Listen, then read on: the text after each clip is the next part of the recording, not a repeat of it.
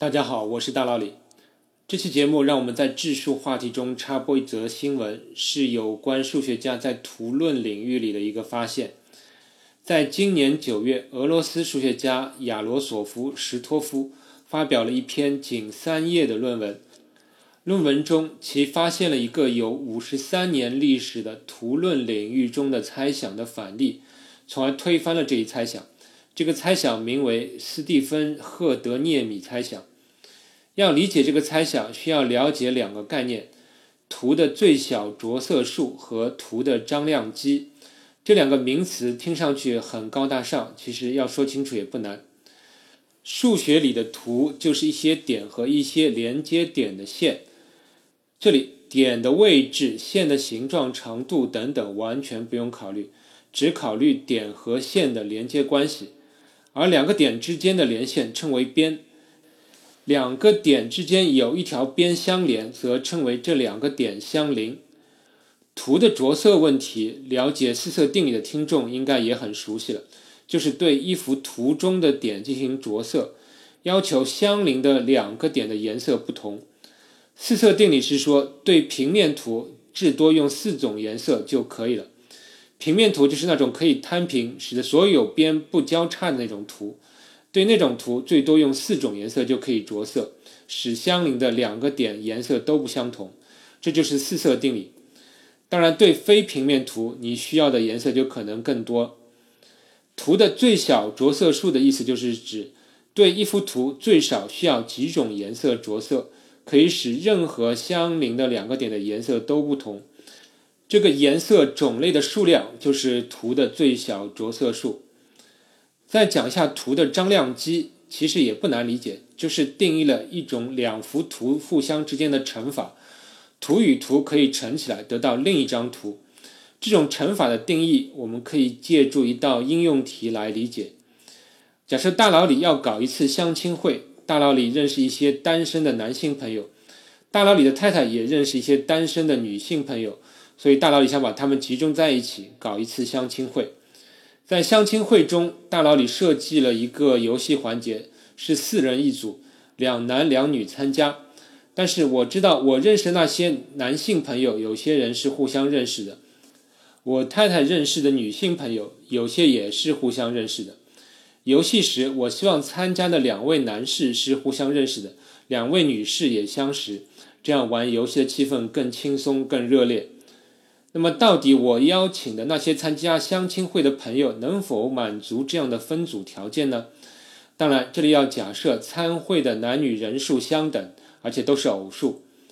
这道题我可以这样解决：我先把参会的男性用一个点表示，如果两个人互相认识，则连一条线，这样得到一张男性朋友的关系图。同样的方法，我可以画出女性朋友的关系图。然后我要参考这两张图进行一个操作，得到一个新的图。操作的方法如下：将所有男性朋友和女性朋友可能的两两组合组成一对，在新的图中作为一个点表示。每个人可以重复组合出现。比如，如果原来有 A 个男性和 A 个女性，那么根据简单的组合算法，新的图就会有 A 的平方个点，每个点代表一对可能的组合。然后我要给这些点之间进行连线，连线的规则是取两个点，分别考察每个点所代表的组合对中的男性和女性。如果这两个男性和女性在原先的图中之间有连线，则把这两个点之间连一条线，否则就不连。你举一个例子就会明白。比如，如果我邀请参加相亲会的男性是哈利波特、罗恩和马尔福。女性方面是赫敏、金妮和张秋。那如果有一个点表示的是哈利波特和金妮，另一个点表示的是罗恩和赫敏，那么你需要把他们之间连条线，因为哈利波特和罗恩以及赫敏与金妮都算是好朋友。如果有一个点是表示哈利波特和张秋，另一个点表示马尔福和金妮，那么就不连线，因为哈利波特与马尔福肯定不是好朋友。张秋与金妮也没啥交集。总之，新的图中的点要有连线的话，那要求就是在老的图中，其对应的点也有连线。另外说明一点，自己与自己是不需要连线的。比如哈利波特与赫敏和哈利波特与金妮之间的两个点就不用再连线了。以上我们就定义了一种从两张图进行某种组合得到新的一张图的运算，数学里称这种运算叫张量积。听我这么一解释，是不是也挺简单的？其实叫它积是有点道理的，至少你能看到新的图中的点数是两张图的点数之积。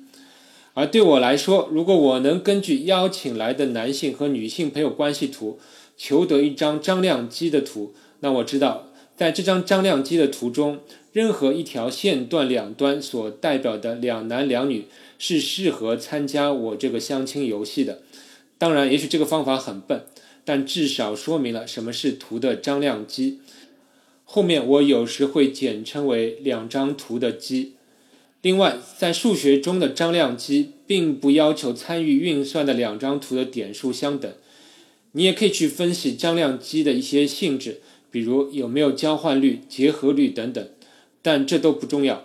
我们今天要考虑的是两张图的最小着色数与运算后所得的图的最小着色数的关系。很早以前，数学家就证明了两张图的积的最小着色数小于等于原先两张图的最小着色数的较小者。比如，如果原先两张图的最小着色数是四和五。则它们的积的最小着色数小于等于四，而很多人做了尝试，发现小于这种情况做不到，实验的结果都是等于这种情况。于是，1966年，当时还在读博士的斯蒂芬·赫德涅米，现为克莱姆森大学的教授，在其博士学位论文里做出了一个猜想：图的张量积的最小着色数。等于原先两张图的最小着色数中的较小者，后来被称为斯蒂芬·赫德涅米猜想。此后五十多年里，数学家没能找出任何反例，倒是证明了一些比原猜想稍弱的命题。比如，有人证明了，如果原先两张图中的其中一个的最小着色数小于等于四，则赫德涅米猜想是正确的。但是这次，石托夫却找到了一个赫德涅米猜想的反例，即两张图的张量积的最小着色数比原先的两个图都小。他的基本思路是利用了之前有关幂图的一个结论，幂是幂次的幂，就像之前介绍求张量积的运算，如果一个图 G 与自身求张量积，那么其结果可以写成 G 的平方。类似，你可以有 G 的三次方、G 的四次方等等。但这里说的幂图里的运算是另一种幂次，它的特点是底数和指数都是一个图。比如有图 G 和 H，那么 G 的 H 次方和 H 的 G 次方都是一张图，都叫幂图。幂图的定义略有点啰嗦，就不在音频里讲了。但是叫它幂图是肯定有原因的。比如，如果图 G 有 A 个顶点，图 H 有 B 个顶点。那么 G 的 H 次方这张图的顶点数就是 A 的 B 次方。具体幂图的定义可以看我稍后公众号的文章推送，我的公众号就叫大佬李聊数学。不管怎样，数学家之前已经证明，一个图 G 与自己的幂图，比如 G 的 H 次方构成的张量积，其最小着色数必须等于 H 的最小着色数。而施托夫构造了一个图 G 和它的幂图 G 的 H 次方，使它们的最小着色数都大于 H 的最小着色数，而它们的张量积的最小着色数又等于 H 的最小着色数，所以这就构成了斯蒂芬·赫德涅米猜想的一个反例，从而推翻了这个猜想。我知道你现在很想看看这个反例到底长啥样，很遗憾告诉你，这个反例画不出来，因为太大了。史托夫估计，这个反例 G 的点数在四的一百次方左右，而它的密图的点数在四的一万次方左右，所以完全不可能画出来。但是它确实可以在数学上用不到三页纸的篇幅精确构造出来。我觉得这是数学中一个非常好的有关反例的例子。数学中有许多猜想，你可以找出许许多多的实例代入验证，都是对的。